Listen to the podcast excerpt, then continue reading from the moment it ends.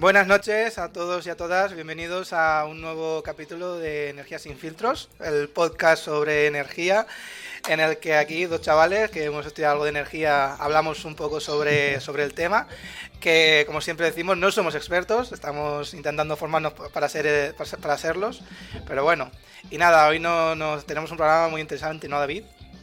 Sí, hoy vamos a hablar sobre la ley de cambio climático, ¿vale? Porque se ha aprobado hace unos días en el Congreso, ya por fin, y vamos a intentar dar un poco el marco de por qué ha surgido, eh, en plan, un poco la historia, cuáles son los conceptos básicos para entender la ley de, cambio climático, ley de cambio climático, y por último vamos a daros una herramienta que es una calculadora de emisiones, ¿vale? Para que podáis ser partícipes un poco y saber qué podéis hacer para ir en la línea de la ley de cambio climático. Así que si no, si no hay nada más que comentar, Rubén. Sí, bueno, básicamente. si, bueno, si, si, quieres comentamos lo que hemos ido viendo en los, en los capítulos pasados, por si la gente quiere, bueno, pues echarles un, un, vistazo. Primero de todo, deciros que eh, ya nos han dicho eh, diferentes compañeros y amigos que eh, en Spotify no están subidos los capítulos, es que hemos tenido un problema con la plataforma, pero próximamente ya, ya estarán subidos. Y después, nada, básicamente, la semana pasada hicimos un directo improvisado, donde Vimos diferentes cosas, mapas muy curiosos, la verdad, como por ejemplo la intensidad de carbono de, de cada país de, de, de, Europa principalmente, porque es la información disponible en Electricity Maps. También vimos el tema de las conexiones entre países, las conexiones de alta tensión, las redes de transmisión y demás, que esto estuvo chulo. Y nada, el podcast anterior, el de hace dos semanas, del de hablamos sobre energía nuclear. Energía nuclear, explicamos cómo funcionaba, que tuvimos a Miguel, un compañero de, grado de, David, que nos explicó de que cómo funcionaba la energía nuclear, básicamente, cómo, cómo, cómo se movían los electrones hasta nuestras casas, gracias a la energía nuclear. Y nada, eh, si quieres empezamos con el tema de hoy. Sí, ley de cambio climático. Primero vamos a empezar un poquito con la historia, cómo surgió esta ley de cambio climático, ¿vale? A todos os sonará eh, el Acuerdo de París, ¿vale? Básicamente esto fue en el año 2015 y fue que un grupo de muchos países acuerdan dar una respuesta coordinada al reto de la crisis climática. Básicamente lo que se intenta es, ok, ¿cuáles son las medidas o las líneas que vamos a tener que afrontar para que la temperatura del planeta no suba más de 2 grados para 2050. Eh, Rubén luego más tarde eh, explicará un poco por qué es esto, ¿vale? Pero bueno, más tarde, en el año 2016, la Unión Europea ratificó el Acuerdo de París y posteriormente, en 2017, lo hizo España. Vale, eh, entre este tiempo eh, ha habido varios textos sacados por la Unión eh, Europea como Energías limpias para todos los europeos, sacado en el 2016, donde se marcaban las bases y las directrices para eh, obtener los objetivos para 2030. Esto era la reducción de gases de efecto invernadero y más cosas. Luego se pasó a un planeta limpio para todos en el año 2018, en el año 2018 que marca los objetivos para el año 2050 en el cual se busca una Europa moderna y competitiva y climáticamente neutra, ¿vale? Lo de climáticamente neutra es complicado y fácil de explicar, ¿vale?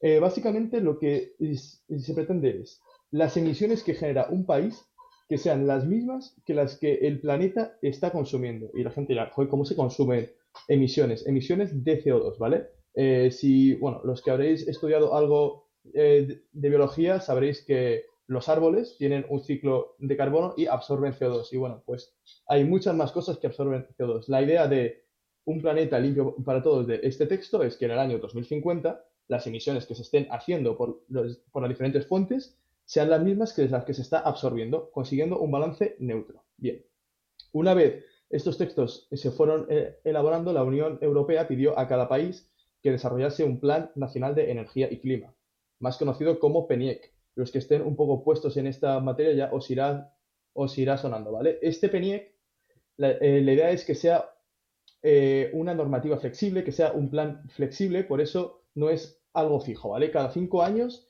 va a, eh, va a haber que dar un calendario de actuaciones y aparte cada país van a tener que presentar los deberes ante Europa cada dos años, ¿vale?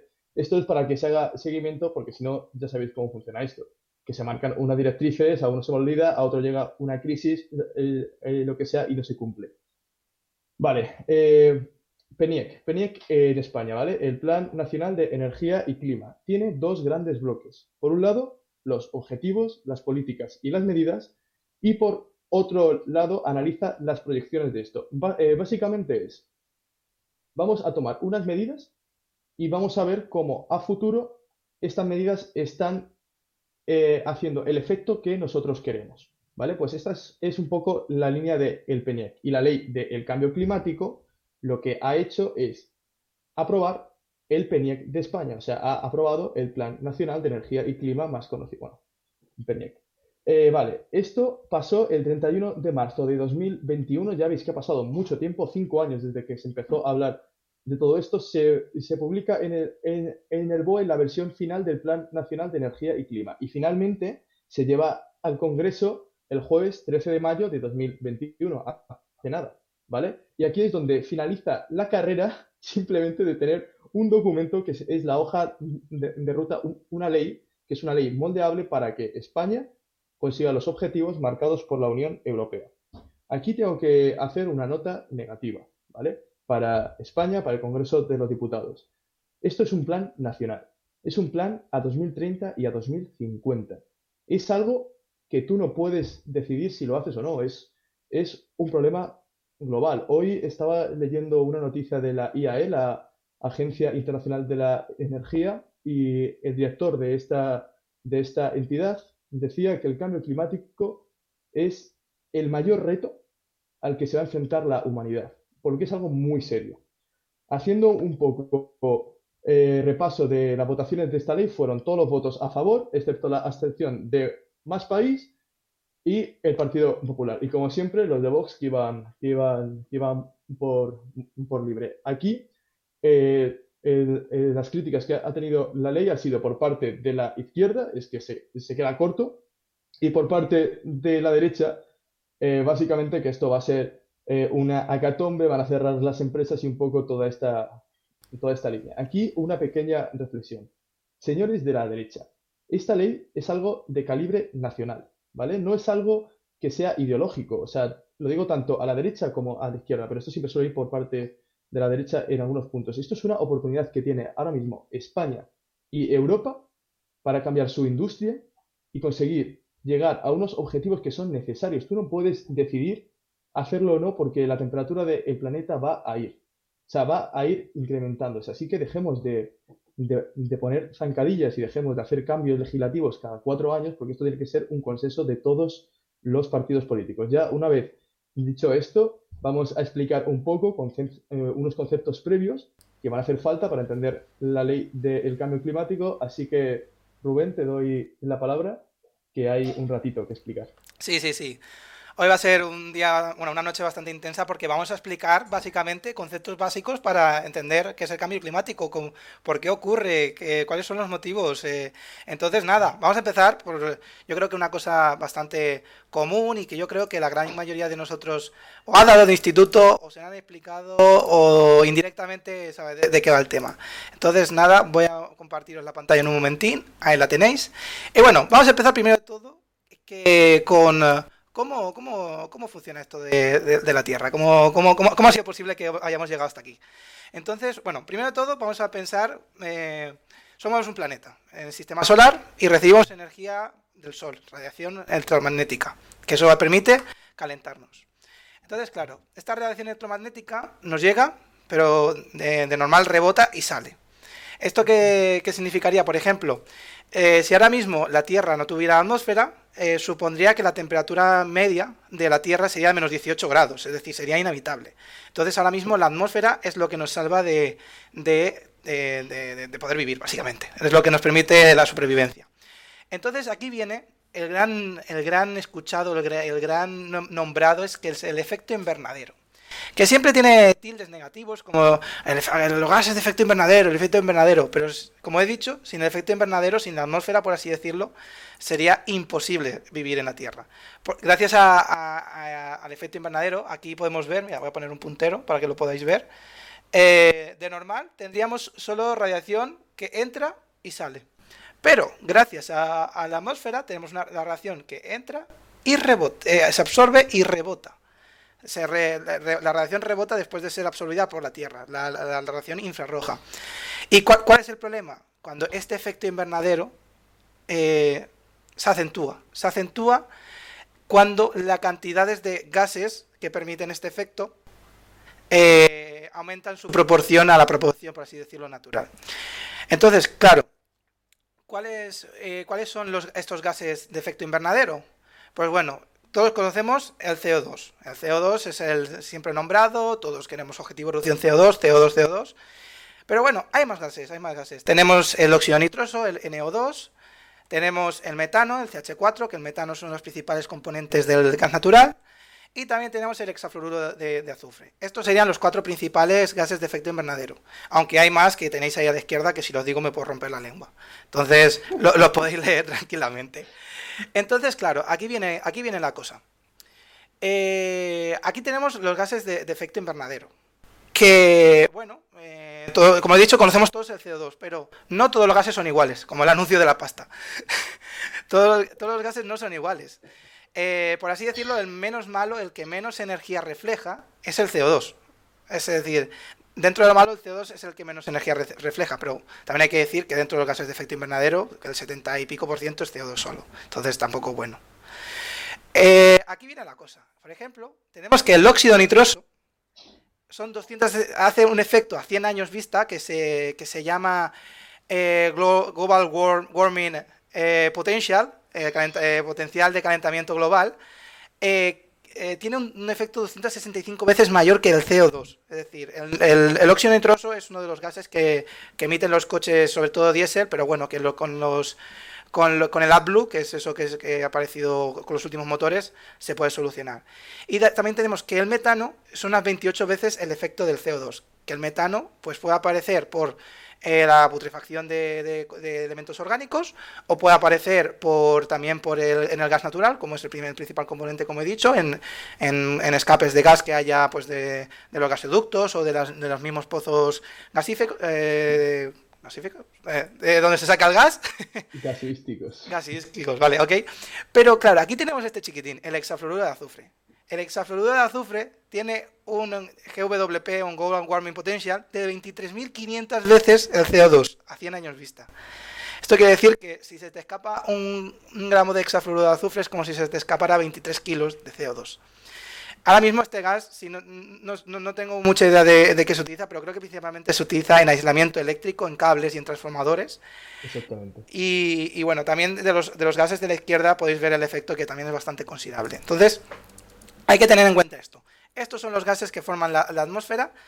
no, los que forman la atmósfera no. Que, eh, los que ah. tienen potencial de efecto invernadero. Exacto, que son los. Básicamente serían como cazadoras que se va poniendo el planeta y cuanto más cazadoras tienen, más calor vas teniendo. Y es lo que tenemos que un poco que evitar. Más, eh, más energía rebota en estas partículas que se vuelve a meter en la Tierra y empieza a, empieza a calentarse. Entonces, claro, eh, tenemos los gases de efecto invernadero que mucha gente dirá, pero bueno, si la Tierra tiene una tendencia natural, hay momentos que está más caliente que hay momentos que está más fría. Pues bueno, aquí tenemos una imagen de la NASA, de, eh, donde podemos ver la evolución del CO2 o eh, del dióxido de carbono por partes por millón desde hace 800.000 años. Podemos ver cómo pues, tiene una tendencia natural, sube, baja, normalmente cuando baja hay una globalización, sube, vuelve a bajar, más o menos. Pero como máximo habíamos llegado a las 300 ppm, que son partes por millón. ¿Qué pasa? Desde la revolución industrial en 1750, aquí podemos ver el cero, el cero es 1950. ¿Qué ha pasado? De repente, ¡pum! Línea recta perpendicular a la horizontal. Estamos hablando que en la historia del planeta, eh, por así decirlo, planeta vivo, con, con seres vivos, nunca se había tenido tal concentración de CO2 en la historia. Así que esto del efecto invernal, eh, del cambio climático, que es eh, no, no viene porque sí. Es de es culpa de, de, de, la, combustión de, de, de, fossil fuels, de, combustibles fósiles. fósiles. Exacto, combustibles fósiles. Desde 1750 hemos emitido tal cantidad de CO2 que hemos aumentado 1,2 grados la temperatura media de la Tierra. Solo nosotros. ¿Sabéis? En, en, poco más de 200 años hemos cambiado la tendencia natural de la Tierra a partir del principio, a partir de la quema de carbón para las máquinas de vapor, pasando por el, petróleo para el, comienzo del transporte a principios del siglo XX y ahora con el tema del, gas natural. Entonces, esto es un, tema bastante serio y que siempre se dice, no, esto es normal, es tendencia natural, no hace tanto calor, si está lloviendo, si al final, si, ha, ha, habido filomenas, si incluso ha nevado. Pero es que el cambio climático es más que eso, no es, no es, no, es, cosa del calor, no es cosa del calor. Básicamente también tenemos que entender que como sociedad hemos pasado de estar en unas cuevas cazando con lanza unos mamuts a ir haciendo unas hogueritas a que cualquier persona pueda trasladarse de una punta a otra del mundo, que es genial. O sea, lo de no vivir en, en cuevas está muy bien, pero claro, ¿a qué precio? ¿Y a qué precio el planeta va a soportar esto? Y esto es un poco lo que queremos contar que no lo soporta y por eso se han hecho todas estas medidas. Exacto. Y bueno, para que veáis más o menos, por así decirlo, quién es el responsable, sí, más o menos. Aquí tenéis una foto del año de las emisiones de, gases de efecto invernadero en el año 2015 en Europa, donde aquí aparece el 60% de las emisiones. El otro 40% normalmente se destruye en energía y otras cosas, pero bueno, esto es el principal. Y podemos ver cuál es el principal emisor de CO2 que es el transporte, evitando eh, transporte aéreo marítimo, que también tiene influencia, pero no tiene tanta influencia como el transporte eh, terrestre. Es decir, estamos e-, emitiendo 888 megatoneladas. Eso es mucho. En una, eso es en un año solo. Solo en transporte. Es decir, el transporte tiene gran parte de culpa. También tengo que decir que no aparece aquí, en este gráfico, pero la energía también es el sector que más CO2 emite. ¿Sabes? Eh, entonces cabe, cabe, remarcar esto. La energía es el, sector que más CO2 emite y por eso tiene que ser el primero en descarbonizarse. Y todo apunta a que va a ser así. En, los, escenarios que os enseñaré después, todo apunta a que el CO2 va a ser el, primer, mm, por así decirlo, sector que se va a descarbonizar.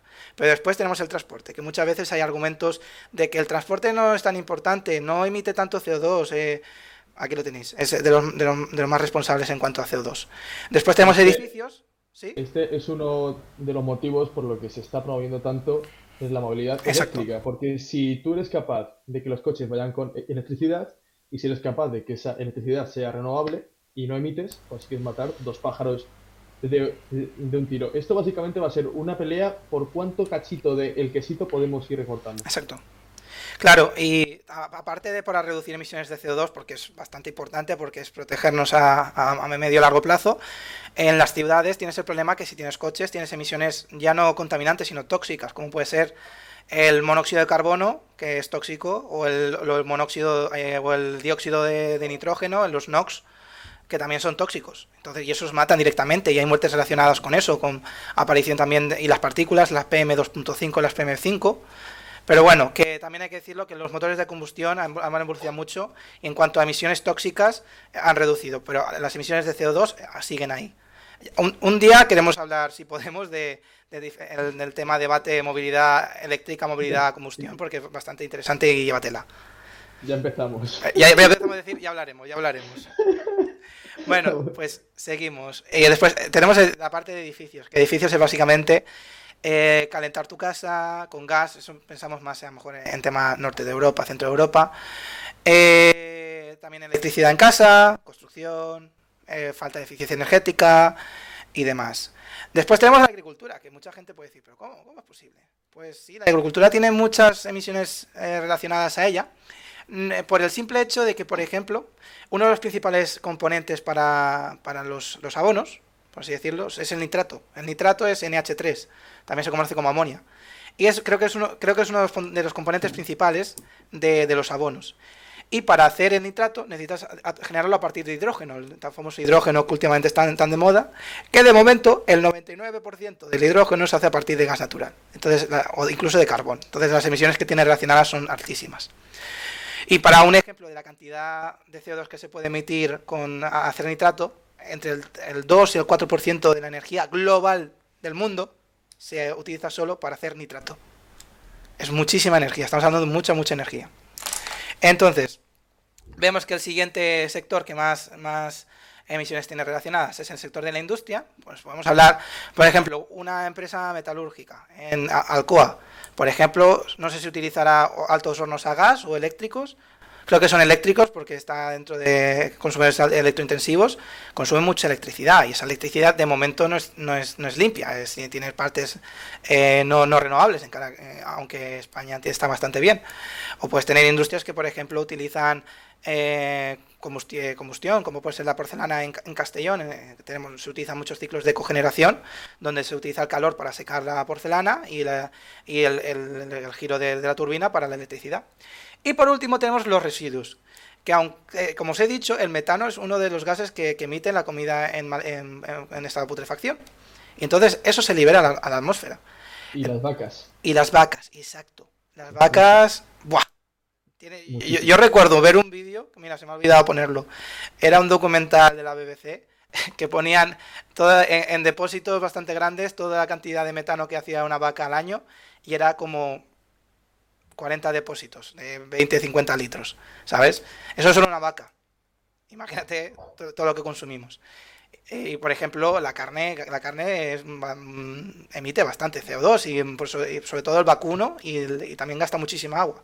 Que es una cosa que veremos, lo veremos al final de este, este programa cómo las diferentes dietas y la alimentación puede venir es muy necesaria para poder revertir los efectos del cambio climático y son una de, una de las acciones que se pueden hacer a nivel personal. Pero bueno, no nos adelantemos a los acontecimientos. Exacto. Y nada, si seguimos, eh, aquí, claro, os he explicado qué es el efecto invernadero y cómo se genera el CO2. Pero eh, también se absorbe CO2, como ha dicho David. El, el, planeta tiene la capacidad de absorber ese, ese CO2 no solo por los árboles, sino también por el mar, a partir de, la acumulación de, de, masa orgánica que se, se, descompone de manera anaeróbica, que no tiene, que no tiene contacto con el oxígeno, que es el, carbón, por ejemplo, y los, combustibles fósiles es, es masa en descomposición de manera anaeróbica. Entonces, es necesario explicar qué es el ciclo de carbono. El ciclo de carbono, básicamente, igual que hay un ciclo del agua, que el agua se evapora en las nubes, llueve en las montañas y vuelve al mar, hay un ciclo del carbono, como ha dicho David. Hay un ciclo de carbono donde vamos a, vamos a volver a, tiempos pasados. Vamos a volver antes de que existíamos incluso los humanos. Teníamos los árboles que absorbían el CO2, que se emitía, el CO2, el metano que se, que se, metía, que se emitía eh, por la comida en, descomposición. Y alguna parte de la comida, o animales, o, o, materia forestal que estaba en descomposición, se apilaba y al final se, se tenía una, una mm, una reacción anaeróbica y entonces se convertía en, combustible al fondo y eso se quedaba en el fondo. Entonces, más o menos, parte del CO2 se estaba absorbiendo y no se estaba liberando. Entonces, más o menos se compensaba, es decir, lo que se emitía se absorbía, incluso se guardaba. Pero ¿qué pasa? Llegamos nosotros y dijimos, ostras, esto de aquí que está bajo tierra, que va muy bien y se puede utilizar para muchas cosas.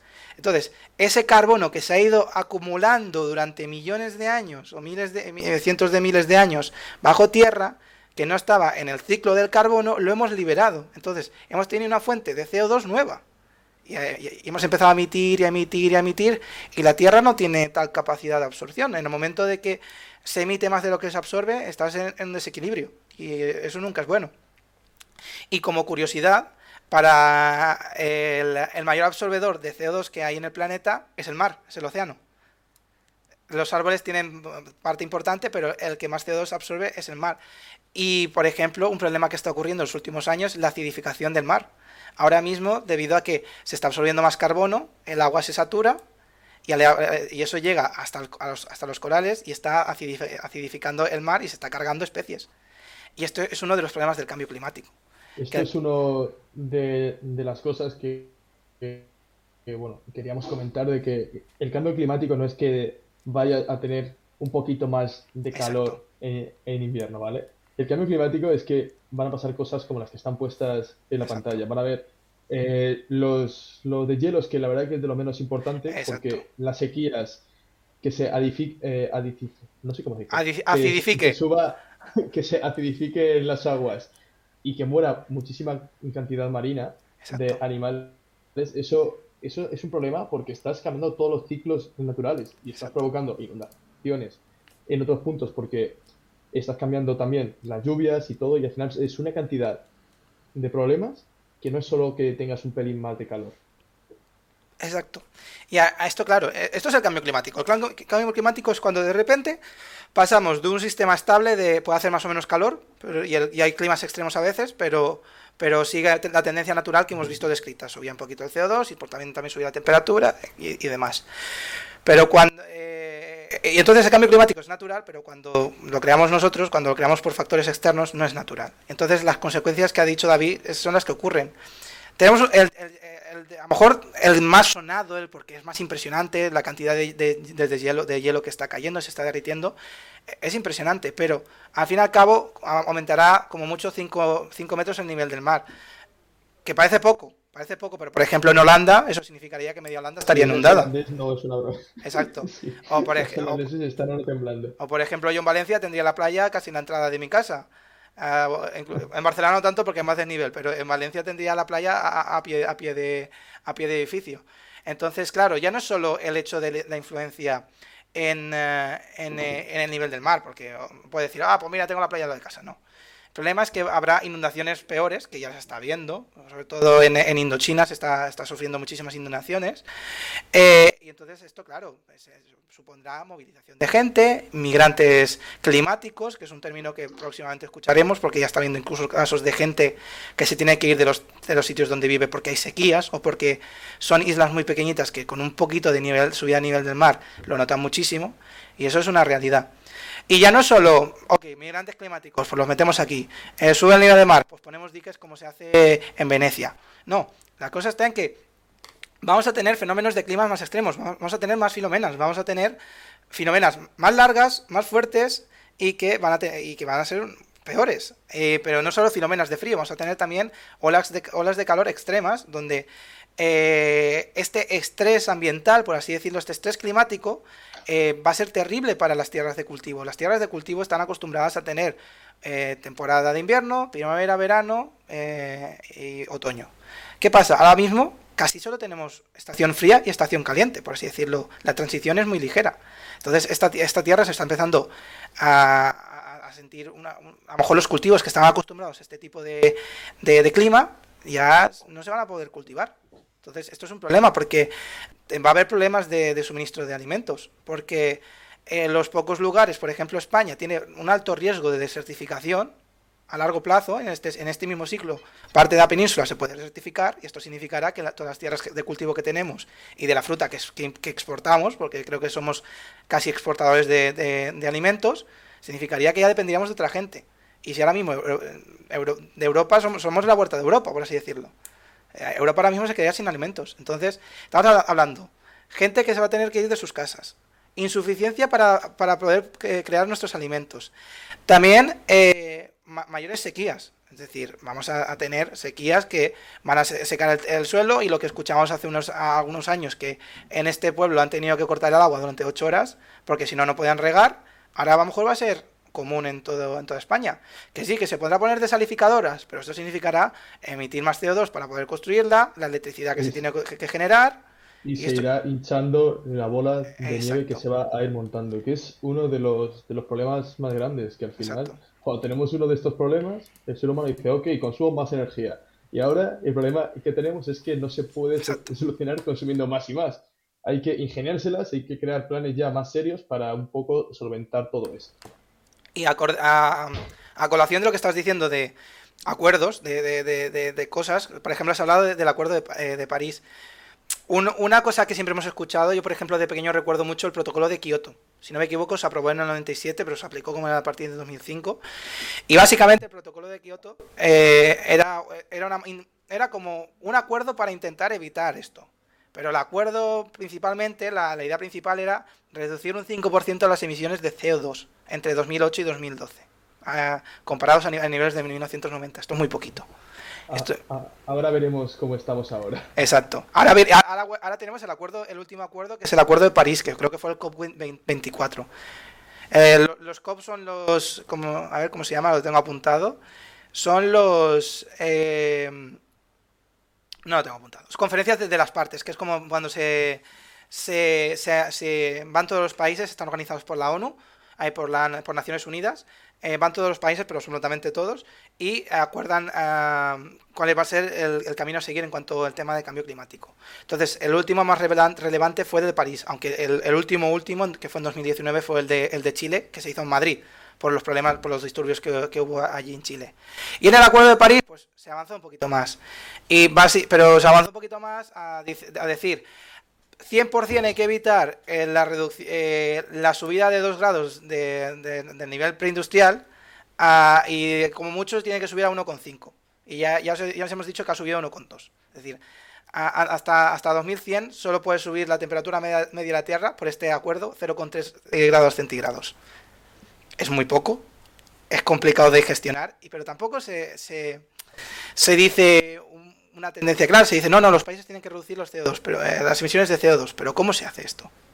Si nadie te dice cómo, ni, ni qué manera, son como acuerdos, son voluntad de que sí, vamos a estar revisando cada cinco años cómo, cómo estáis emitiendo y demás, pero mm, de momento no creo que, es que creo que no hay, no hay multas. Solo lo único... El lo, que ha pasado es, lo que ha pasado es y lo que dice Rubén, se han hecho un montón de cumbres, se han hablado de un montón de cosas, pero nunca se ha dejado una hoja de ruta clara con las medidas que habría que hacer ni con las sanciones que va a haber por no cumplirlas. Y ahí es donde ya Europa y, España ya ha hecho lo que son palabras ley, y es lo que vamos a comentar ahora. No sé si hay mucho más que contar de previa. Sí, no, básicamente para, para ver que esto, esto se puede conseguir, eh, justo hace unos pocos días, eh, la Agencia Internacional de, la Energía, en inglés IEA, eh, ha sacado un documento sobre cómo se puede llegar con, hechos reales, diciendo, haciendo esto, esto, esto y esto, esto. ha sacado un documento sobre cómo se puede conseguir esta, esta transición energética, este, este cambio de modelo basado en el carbono a, basado en, no, carbono, básicamente descarbonizar toda nuestra economía y nuestra sociedad. Entonces, aquí tenéis la gráfica de ejemplo. Ahora podemos ver que al año emitimos casi 35.000, hay casi 35 gigatoneladas de CO2 faltan ceros para decir cuántos kilos de CO2 e-, es eso. Son, muchísimos ceros, de, muchísimos, muchísimos gramos de CO2 que se emiten al año. Y básicamente lo que dice la Agencia Internacional de la Energía determina que el camino a seguir es, primero de todo, ya ninguna inversión en ningún proyecto de carbón. Después, ninguna inversión en, en, eh, en, boilers, en... Sí, sí, en, esto, en, carbón. Ninguna inversión adicional en... Eh, eh, proyectos de suministro de combustibles fósiles, es decir, ni más profesiones petrolíferas ni gasísticas. Es decir, eso ya no se tiene que hacer más. Se tiene que parar de investigar esto. Para 2035, para poder cumplir con, la, con el objetivo, es se dejen de vender coches de combustión que no es una cosa tan loca. Porque, por ejemplo, muchas marcas están anunciando que ya para incluso 2025, algunas marcas ya han dicho que van a dejar de, vender coches de combustión. Y estamos hablando que en 2035 no se tendrían que em, comprar ningún coche de combustión, se tendrían que empezar a, desaparecer. Esto, esto, es muy curioso porque también les van a meter un pedazo de multas en, en Europa y ya algunas han hecho cuentas de ok, me sale mejor pagar las multas por tener coches de combustión o empezar a hacer eléctricos. Así que eso, al final funcionamos un poco pues por, castigo, pero es eso, la línea es no se queman cosas, no se llevan coches de combustión. Exacto. Pone al final edificio eh, cero carbon really, o sea, esto es básicamente que tu edificio tiene que ser autosostenido casi Exacto. 100%. Placas solares, muy buena eficiencia energética, eh, calientas la casa a partir de, pellets o de biomasa o con una bomba de calor que absorbe energía del ambiente. Entonces, es esto. Existe, porque estos cálculos están hechos y están hechos a conciencia, existe una manera de, llegar a la reducción de CO2. entonces, ¿por, qué ha hecho esto la International Energy Agency? Ha hecho este, este estudio. Porque en, en verano vamos a tener la COP26 en la conferencia de las partes, que como he dicho tuvimos la de París, que fue muy renombrada, y la de, la de Chile-Madrid en, en 2019, y la próxima va a ser en Glasgow, este, este verano. Y entonces esto quieren que sea la base para marcar ya el camino real, los pasos específicos de que tiene que ser cada país para llegar a emisiones cero en 2050. Entonces, esto es real, esto se puede hacer, que no te vendan la moto de que estamos perdidos, porque si se hace ahora, es que es posible, eh, que, no, que no quepa duda, se puede hacer. Incluso con medidas personales que podemos hacer nosotros, podemos reducir nuestra huella de carbono. Así que explicado un poco cómo es esto el tema del cambio climático muy por encima, muy rápido. Me, habré dejado cosas, me habré equivocado en cosas, pero así más o menos. Espero que lo hayáis podido entender. Y ahora David se va a meter más en tema ley, en tema de chicha. Ya hemos, ya hemos explicado un poco cómo ha surgido, ya hemos explicado un poco los diferentes partícipes que hay en esta ley, que hay que, que hay que reducir, quiénes son los que más emiten, los que menos emiten, cuáles son las motivaciones que básicamente para que no se vaya todo el mundo a la mierda, ¿vale? Eh, ahora vamos a explicar un poco en sí qué es la ley, qué se ha firmado y qué es la hoja de ruta real que España va a seguir hasta 2030, ¿eh? O sea, falta el de 2050, pero visto está como vamos con las velocidades, no sé cuándo lo vamos a tener. Eh, Rubén, si te parece. Vale. Ahí está. Vale, un segundo. Que te llega un poquillo de retraso, ahí lo tienes. Exactamente. Vale, a ver. La ley de cambio climático tenemos cuatro pilares fundamentales, ¿vale? Es un texto de casi 500 páginas que, sinceramente, no lo quería resumir porque creo que no merece la pena. Creo que con quedarse con una idea de más o menos cuáles son los cuatro pilares fundamentales, vamos que chutamos. A ver, el primer pilar es el CO2, que yo creo que ya algo os sonará después de este, este ratito, ¿vale? La idea del CO2 es reducir para 2030 un 23% de las emisiones, ¿vale? Esta reducción del 23% de las emisiones se centra básicamente en atacar la electricidad, la, la movilidad, reduciendo un 35% de todos los viajes. O sea, esto básicamente es uno de cada tres viajes que se va a hacer en España de aquí a 2030, ¿vale? O sea, a partir de, 2030 tiene dos opciones. O vas en bici, o vas en algún vehículo eléctrico, o te lo quitas. O transporte público, tienes tren, tienes bus, tienes aviones, que bueno. Estos son, estos son cosas que no emiten gas. O sea, el, uno de cada tres viajes no va a poder ser con un cacharro que esté quemando cosas. Exacto. Luego, vas eh, en, en, 2030 va a haber eh, el 28 el 28% de los coches eléctricos. Esto implica 5 millones de vehículos eléctricos que a ver cómo montamos el tema de las electrolineras para ese punto. Y luego, en todas las ciudades de más de 50.000 habitantes va a haber una zona de bajas eh, emisiones. Los que vivamos en Barcelona y en Madrid sabremos qué es esto, pero básicamente la zona de bajas emisiones es una zona en el centro de la ciudad donde tu coche no puede emitir nada. Habilitando puntos de recarga por parte del ayuntamiento y todo. Eso es un, plan de movilidad de, de, cada, de cada ciudad de más de 50.000 habitantes, tienen que hacerlo. Y luego, por otro lado, el tema de las industrias, ¿vale? O sea, van a hacer mucho hincapié en que las industrias sean muy sostenibles. Vale, con estos tres pilares, electricidad, movilidad e industria, tenemos que llegar en 2030 a un 23% de reducción de CO2. Vale, el siguiente pilar son las energías renovables. Las energías renovables es que nuestro mix de generación va a pasar a ser un 74% renovable. Si lo comparamos con el mix actual, eh, Rubén, ¿puedes pasar? Sí. A ver. Ahí está. Vale. Eh, eh, básicamente aquí tenemos dos imágenes, ¿vale? A la izquierda sería el mix actual. Mix actual es básicamente cuántas centrales tenemos de cada tipo. Actualmente en, en, España, sumando todo el número de centrales, tenemos una, una potencia de 110 eh, gigavatios. No hace falta que os importe este número mucho. En 2030 vamos a tener 161 gigavatios. Esto significa que vamos a incrementar el número de centrales que hay en España. Pero ¿cómo lo vamos a incrementar? Ahí está la, la cosa. Como no sé si se ve muy bien, pero básicamente este incremento de centrales va a tener que ser en energía eólica, que se va a incrementar de un 25 a un 31%. ¿Azul oscuro? ¿Vale? En energía solar fotovoltaica, que va a ser la que más va a salir ganando de todo esto, que va a pasar de un 10% a un 24%. Azul claro. A los, a los ciclos combinados le vamos a dejar ahí un poco relajados. Las centrales nucleares vamos a cerrar 5 de las 7, eh, 4 de las 7 que tenemos, que para mí es un error. Y luego vamos a incrementar bastante la energía solar térmica. Energía solar térmica ya lo explicaremos en un vídeo futuro, pero es básicamente montón de espejos apuntando a un punto para calentarlo, mueves una turbina y generas electricidad. Ok, la idea de esto es que el número de centrales de España tiene que incrementar muchísimo y todo este incremento tiene que ser con centrales de energía renovable. ¿Vale?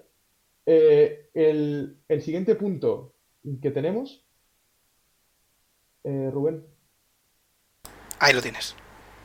El, siguiente punto que tenemos es la eficiencia. Vale. ¿La eficiencia qué es? La eficiencia es básicamente que con el mismo recurso, eh, o sea, que con menos recurso hago lo mismo, ¿vale? Y esto aún os sonará bastante ambiguo, así que, por ejemplo, creo que, todo el mundo sabe que es una, bombilla LED, ¿vale?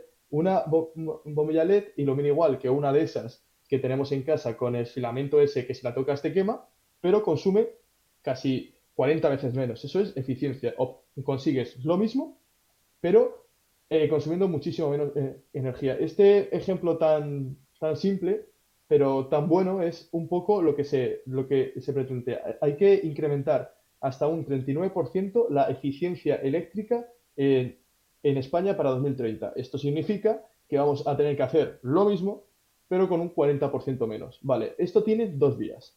En la vía pública, que básicamente los edificios públicos por obligación van a tener que hacer remodelaciones para cambiar su estructura energética y consumir menos energía haciendo lo mismo, y la vía privada. La vía mm, privada está, está puesta en el plan de recuperación, transformación y resiliencia, que básicamente es, los que han visto todos los programas recordarán que el gobierno va a dar dinero a las familias para que hagan cambios en sus viviendas para que sean más eficientes. La gente que esté interesada en hacer cambio de ventana, hacer cambio de luces, hacer algún cambio en su vivienda para que sea más energéticamente sostenible, o sea, los que estén ahora buscando pisos sabrán lo de A, B, C, D, tal, o sea, los que estén por la A, ¿vale? En esto de lo de las lavadoras y eso, esas casas, bien, y a esas casas, quien quiera pasarse de una C a una A, el gobierno te está dando dinero para que puedas llegar a ello. Vale, una vez ya definidos los tres puntos anteriores. Como comentario a, lo que dices tú del, plan de recuperación, transformación y resiliencia, eh, la financiación puede llegar hasta un 100%, es decir, que te, que te paguen la remodelación de la casa eh, por parte del Estado el, 100% lo, lo, dan para cambios muy grandes en eficiencia, imagínate una casa muy vieja, y, que sea en pueblos de menos de 5.000 habitantes. Así que si tenéis alguna casita en el monte y, que, estáis viviendo ahí y queréis remodelarla, pues puede salir básicamente gratis. Y para los otros países, hay para los otros países, para otras eh, ciudades y municipios, creo que puede llegar hasta un 75%. Entonces, vale la pena mirarlo. Vale la pena mirarlo porque, ostras, esto, esto es mucha ayuda. Eh, entonces, si, si quieres seguir, perdona que te Sí, sí, no, no, tranquilo. Acabo de poner nuestro mail en el chat, ¿vale? Porque si alguien quiere hacer algún cambio de esto pues, y no sabe cómo hacerlo, no sabe cómo hacer los trámites, que nos mande un mail y le echamos una mano para pasarle la documentación o incluso asesorarle, ¿vale? Que al final esto es algo, bueno, que esto lo hacemos como labor, que si hay que ir un poco todos a una con esto. Vale, entonces tenemos los tres pilares que ya, que ya he dicho, eh, la reducción de un 23% de las reducciones de CO2, que esto se va a, conseguir con las renovables, la eficiencia y con el último punto, el uso del 42% de energía final con energías renovables. Vale, aquí hay muchos conceptos nuevos, ¿vale? Energía final. Energía final es básicamente el calor que emite eh, la vitrocerámica de tu casa el calor de encender una barbacoa. Energía final es la energía útil que tú vas a utilizar para una acción. El, motor de la lavadora dando vueltas. Exactamente. Eh, la electricidad que llega al ordenador.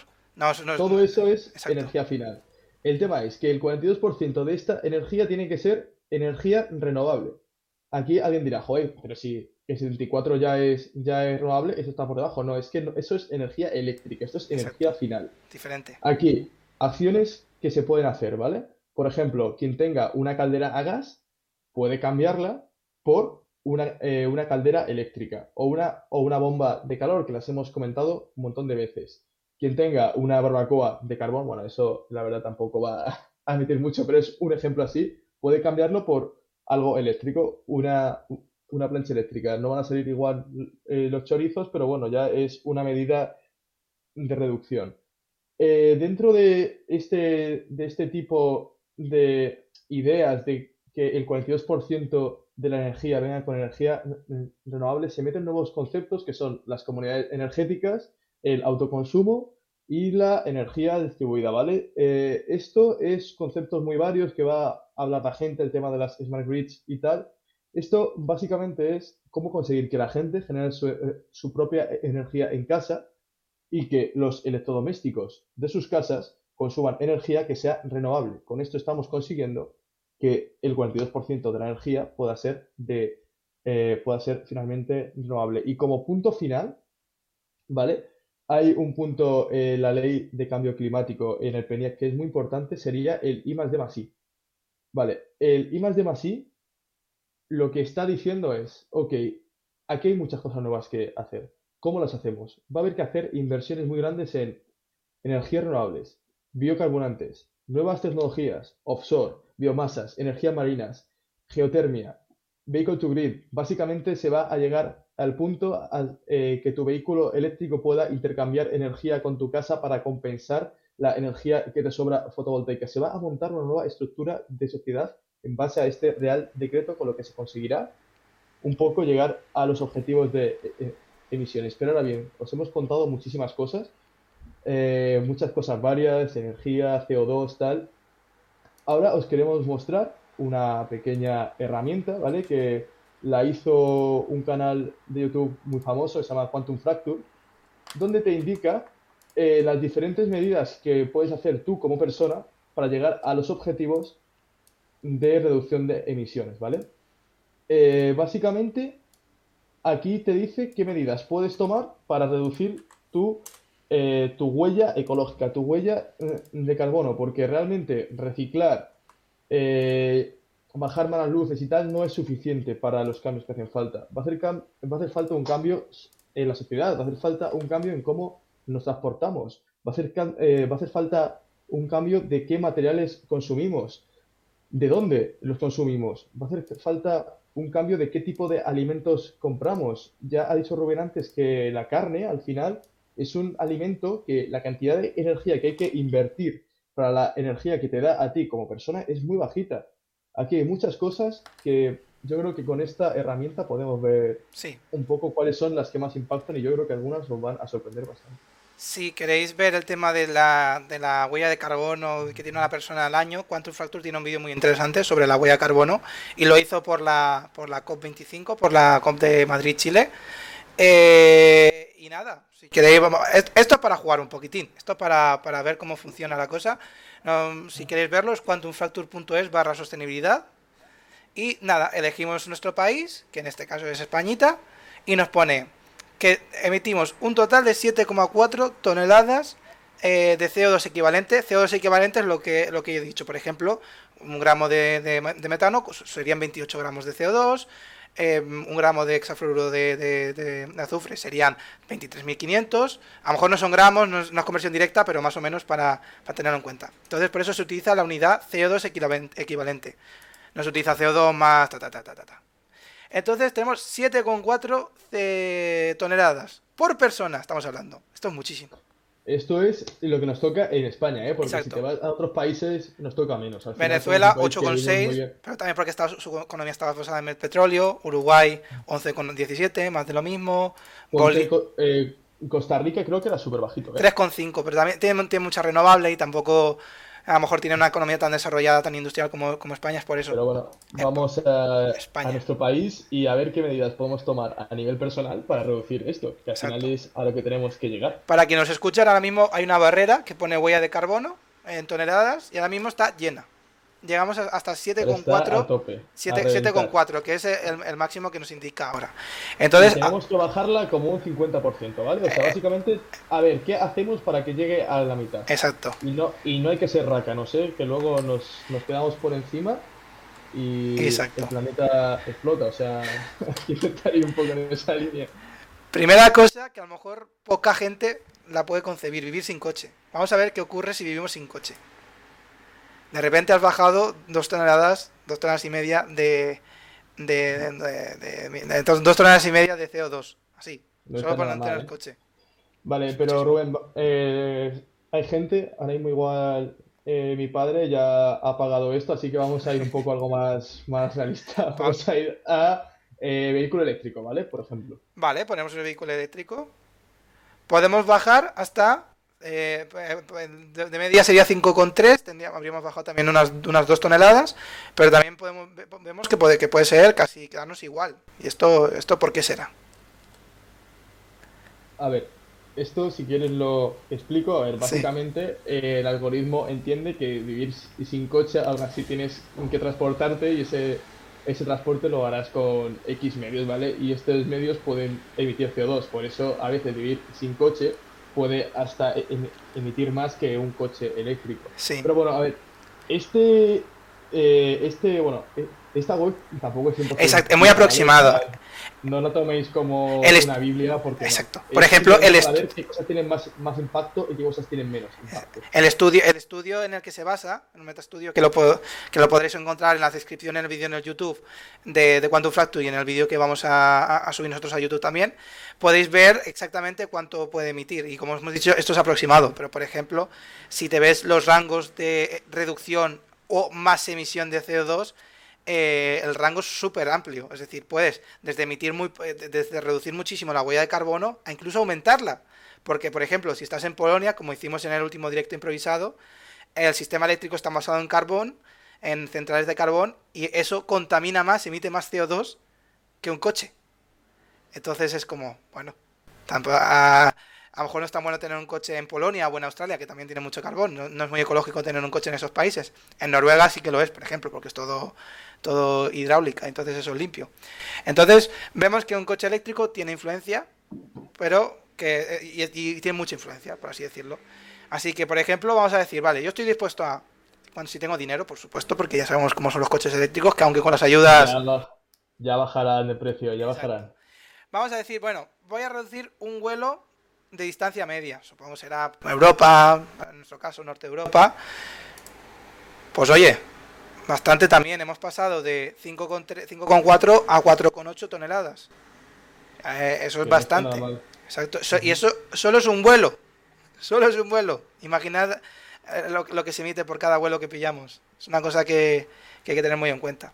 Después, ¿dejarías el coche para ir en transporte público? A lo mejor esto es un poquito ambiguo porque Sí, a lo mejor se solapa. yo, yo tampoco. Eh, esto básicamente coge una de ellas, ¿eh? Porque es como te ponga a pillar todas, igual solo con eso. Como, y como elijas todas, ya estás en, negativo. Exacto. Eh, vamos un poco a un tema algo más. Para mí, curioso que sería el tema de la alimentación, ¿vale? Aquí, eh, mis dieces a los veganos, ¿vale? Porque. Si Porque tiene Influencia. Pasamos casi 0,9 toneladas, 900 kilos de CO2 te ahorras por no comer ningún producto de origen animal. Ni leche ni nada, ¿eh? ni huevos. Comer brotes está súper bien. No, es broma. Es que la, la dieta vegana, que si lo haces bien, es yo creo que igual que una dieta estándar clásica. Eh, para el medio ambiente es, de es uno de los mejores motivos que yo veo para, para, para convertirse en una, en una dieta vegana. Pero bueno, si no quieres ser Vegano puede ser vegetariano. De esa forma puede ser vegetariano, eh, quita vegano, que si no. 4,3 versus 3,8. Bueno, me metes 400, 400 kilogramos más de CO2. Bueno, no está mal. Vale. Eh, sí. Aquí no, que bueno, quería comentar un poco que esto tampoco hay que tomárselo así. O sea, ser vegetariano no es. Bueno, la gente que solo, solo vegetariana así nunca come carne, pero bueno, también una forma de reducirlo, creo que había por ahí una opción es eh, no comer tanta carne. O sea, no hace falta comer carne todos los días a la semana, puedes dejarlo para momentos puntuales. El tema es un, consumo sostenible de este tipo de cosas, porque al final eh, es lo que hemos dicho, un kilo de carne hace falta una cantidad de energía abismal, un kilo de ternera, eh, sobre todo, ¿eh? porque no es lo mismo consumir ternera que pollo, O, pavo. El pavo. El pollo y el pavo, aparte de ser bastante sanos, no, la huella de carbono es bastante menor que la, de, la del vacuno. Y los golosos, el chocolate, reducir chocolate tiene un impacto muy grande sobre la huella de CO2, así que... Yo, yo lanzo esto en el aire y a ver si lo escucha la Unión Europea, que es una, idea que siempre he tenido. Eh, ponerle la huella de carbono a cada producto que consumimos. Igual que tenemos ahora Nutri-Score, ABCDE, ponerle también la huella de carbono. De decir, para que me haya llegado este kilo de carne, has emitido tantos kilogramos de CO2. Es muy complicado. Estos, eh, los análisis estos son análisis de ciclo de vida, Life Cycle Assessments, que es el ECA, son muy complicados. Pero yo creo que ayudaría muchísimo a concienciar a la gente. Porque, por ejemplo, no lo, y por ejemplo, podrías comparar que sí, la banana de América de Sudamérica es más barata. Y, incluso a veces está más buena que el plátano de Canarias. Pero traerlo desde Sudamérica hasta, hasta España son muchos kilómetros de barco, son muchas emisiones de CO2. Son cosas a tener en cuenta.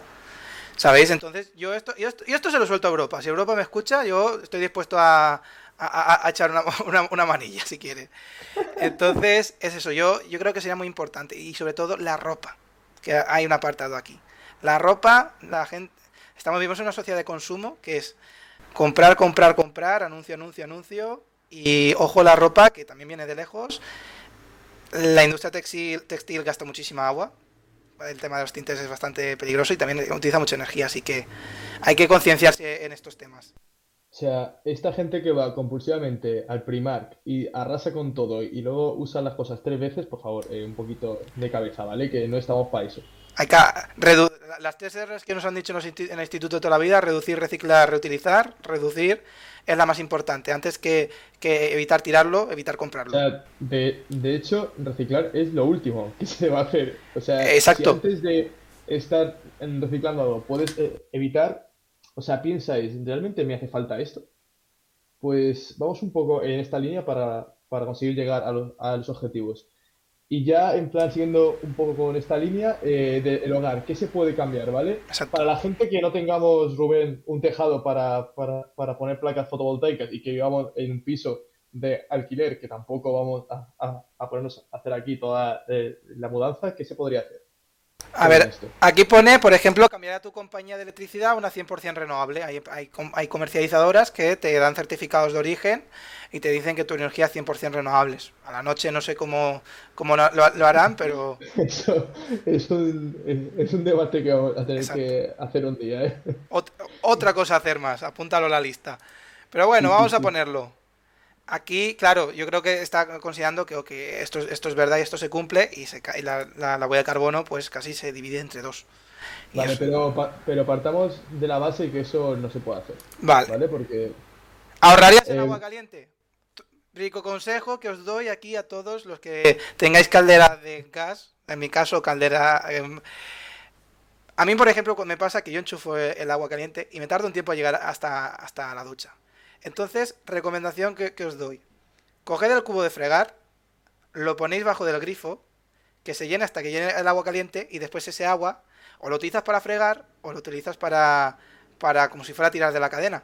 Así estás ahorrando fácilmente 10 litros, que en principio se irían por, por, la cadena. Y esto más que energía es, es, reducir consumo de agua. Pero yo vengo de una tierra que es Valencia, que a veces sufre con el agua. Entonces esto es una cosita que yo recomiendo hacer.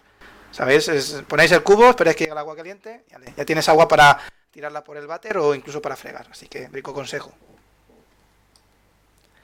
Eh, ¿Ahorrarías en agua caliente? Pues tiene un poquitín de, huella de carbono. Ahorraría, pues aquí sería pues no tener todo el rato el grifo enchufado mientras te duchas, por ejemplo. Venga, Rubén, que estamos ya. Mucho texto, ¿no? Objetivo. Estamos ya casi en el objetivo. A ver, vamos a ir a otros. Bueno, no sé si hay alguno más que... ¿Renunciarías a tener un perro? Ojo esta. Ojo esta. Eh, nos van a matar Ojo eh, esta.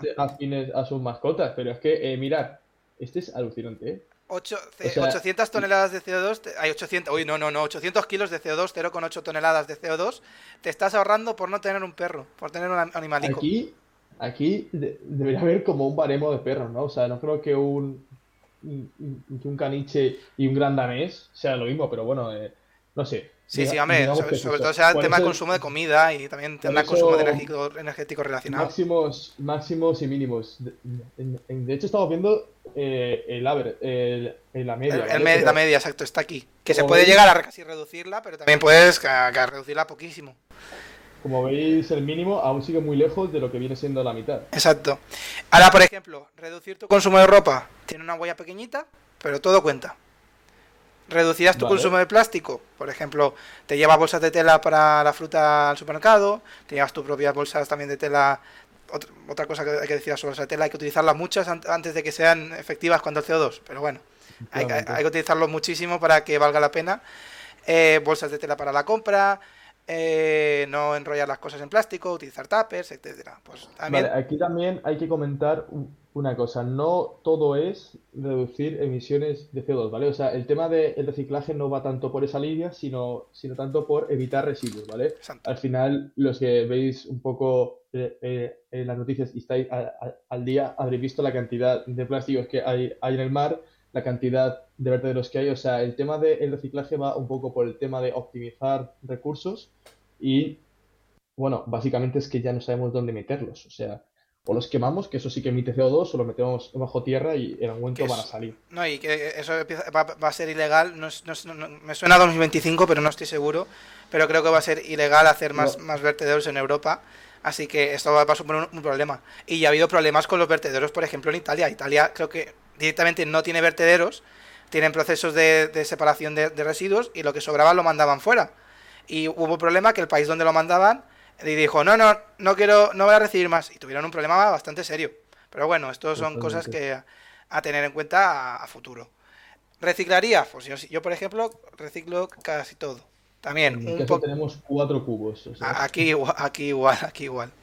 Bueno, cinco, también vidrio. Vidrio orgánico, reboots, residuos plástico y, cartón, madre mía. Y que sí consumirías menos, menos papel. Sí, también, también. Menos lo estamos cumpliendo. También. Vale, nosotros más o menos con estas medidas hemos llegado a las 2,3, eh, a las 2,9 eh, toneladas de CO2, ¿vale? O sea, seguramente habría que hacer unas cuantas medidas más porque nuestro mínimo está bastante por encima. Pero bueno, lo que os queremos recomendar, os he dejado el enlace en, en, en el chat y y seguramente lo, dejamos por ahí, es que hagáis vosotros la prueba y cuáles son las medidas reales que tomaréis de aquí a 2030 para intentar que esta barra baje hasta más o menos la mitad.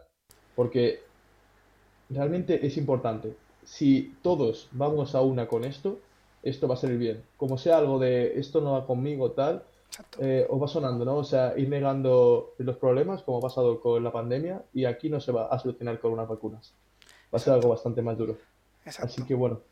Pues nada, aquí acabamos con, eh, con esto, ¿no? Eh, la semana que viene tendremos, como siempre, el martes después de cada podcast, un directo improvisado. Veremos noticias, que ya hemos, estamos recapitulando algunas noticias bastante interesantes de esta semana y eh, a ver cuáles salen también la semana pasada, a ver qué salen esta semana.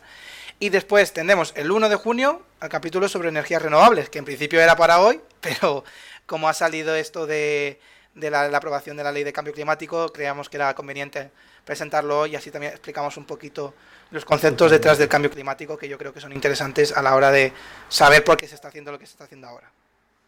Y yo creo que con esto terminamos. La, eh, la, semana que viene igual, igual explicamos las nuevas tarifas de la luz y este, en serio, estar atentos porque nos van a dar un sablazo a partir del 1 de julio alucinantes.